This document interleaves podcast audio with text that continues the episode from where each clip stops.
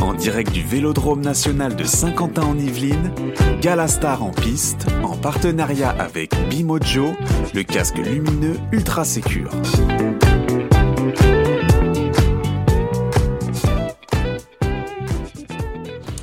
Voilà le gala Star en piste, ça continue. On est, on se balade, on se balade. Et puis, euh, ben, quand on se balade euh, au milieu des partenaires, ben, on rencontre des, des coureurs cyclistes qui ont, qui ont Des marqué euh, personnalités. des personnalités, qui ont marqué un coéquipier modèle. Comment on appelle ça dans le peloton On a le plaisir de recevoir Christian Seznec.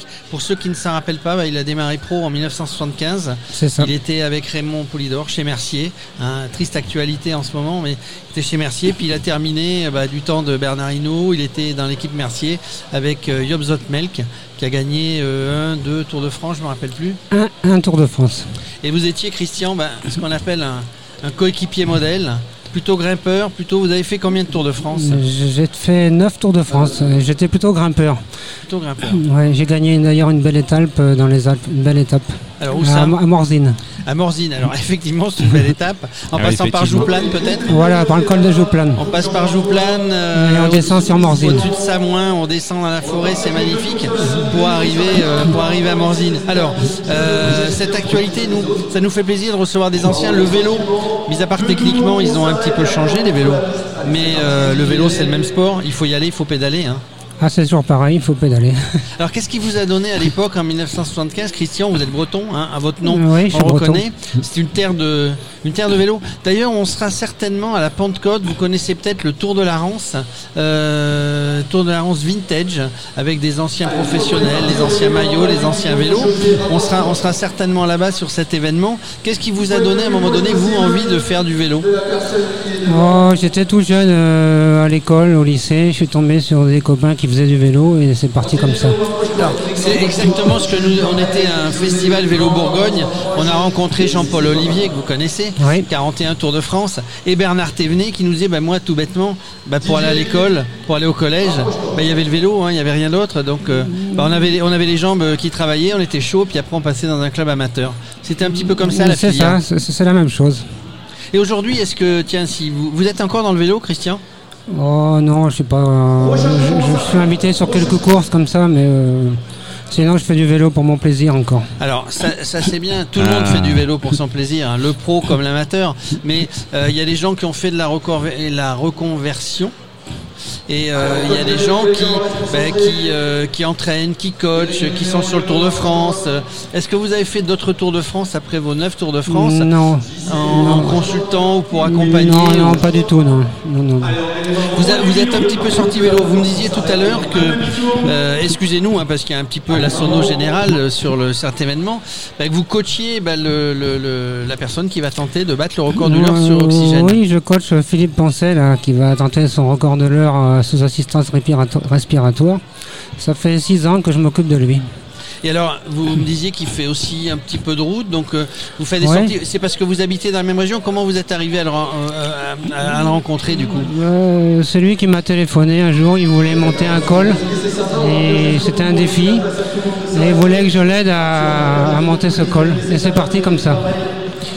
Et alors, euh, Christian, comment, comment on s'y prend comment, comment on devient coach Vous savez, euh, vous savez quelles sont les, les méthodes Parce que vous, vous avez été coureur.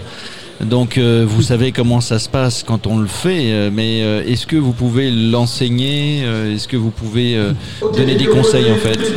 Bah oui, je lui donne des conseils, surtout au début, sur, sur les braquets à mettre. Après, de temps en temps, il allait. C'est quand même un grand malade. hein, donc, de temps en temps, Ouais. il partait un peu vite, fallait le calmer. euh, de temps en temps, il zigzaguait sur la route, fallait le remettre droit. Un tas de petits détails comme ça. D'accord. Voilà. Ça, doit, ça doit être effectivement euh, pas évident. C'est pas Euh, évident. Est-ce que, vous auriez allez, euh, un ou deux conseils, pas forcément pour quelqu'un qui a, un- qui a une maladie et qui souhaite se donner un défi, mais pour un jeune ou pour un pratiquant amateur, est-ce que vous avez, vous qui avez quand même une très très grande expérience en matière de cyclisme professionnel, est-ce que vous auriez une ou deux astuces voilà, pour, pour, euh, pour quelqu'un qui voudrait commencer à grimper? Oh, il n'y a pas d'astuce, euh, c'est le travail. hein. Il faut travailler, il faut persévérer, il faut jamais se décourager. Alors, moi, moi, j'allais dire, il y a peut-être une astuce, vous allez peut-être me contredire, mais je suis beaucoup moins spécialiste de vélo que vous, évidemment, surtout sur la montée. Mais je pense qu'il y a- il y a le travail, évidemment, mais c'est aussi de bien connaître son corps pour ne jamais être dans le rouge, parce qu'en fait, il y a les gens qui partent vite et puis qui, euh, au dixième virage, euh, explosent, évidemment. Donc on a intérêt à être bien entraîné, évidemment, d'être un peu tactique. Et tactique, c'est aussi de connaître son corps et de dire, je pars à mon rythme, euh, peut-être sur un rythme plus euh, linéaire, et je ne pars pas vite comme une fusée au risque d'exploser au milieu du col. Oui, bien sûr, mais ça, ça s'apprend. hein.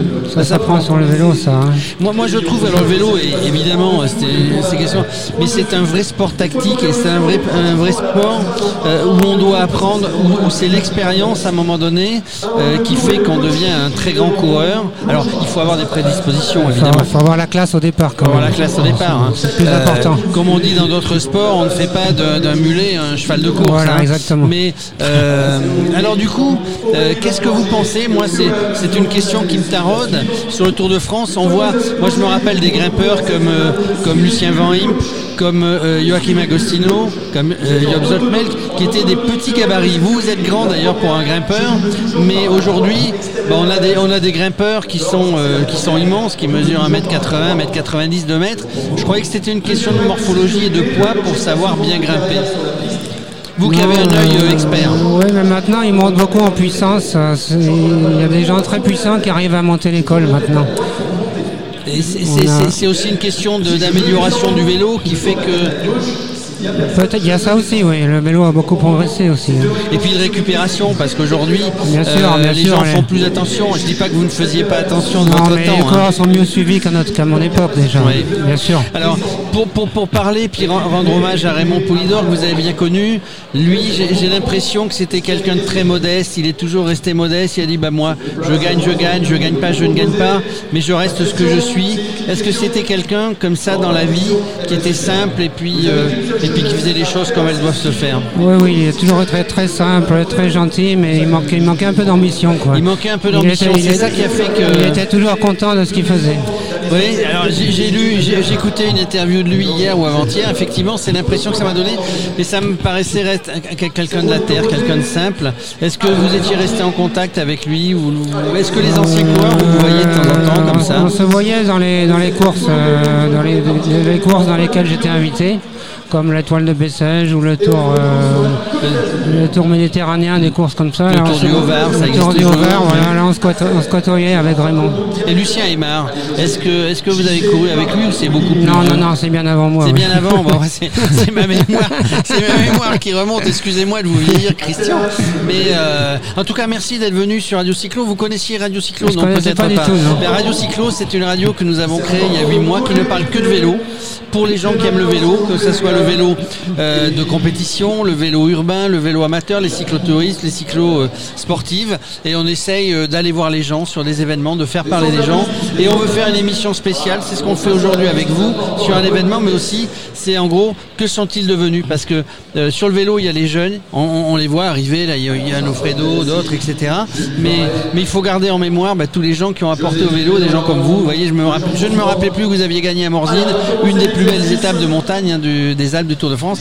Merci, on vous laisse. Euh, donc le record de l'heure, c'est à 18h, la tentative euh, record de l'heure. Vous pensez que ça, va, ça va le faire ou pas? Je pense. Je Combien pense. de kilomètres on va faire en une heure? Euh, Là, son objectif, c'est 27.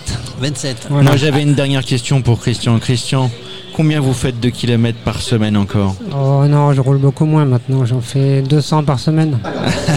Écoutez, avec moi qui en fait euh, 20, 20 par an, c'est plutôt pas mal. Euh, 200 Gilles, kilomètres Gilles- par Gilles semaine. roule- Gilles roule un petit peu plus. Est-ce que vous êtes resté sur du vélo vintage de votre époque ou vous êtes sur du vélo moderne Non, j'ai quand même un vélo moderne. D'accord.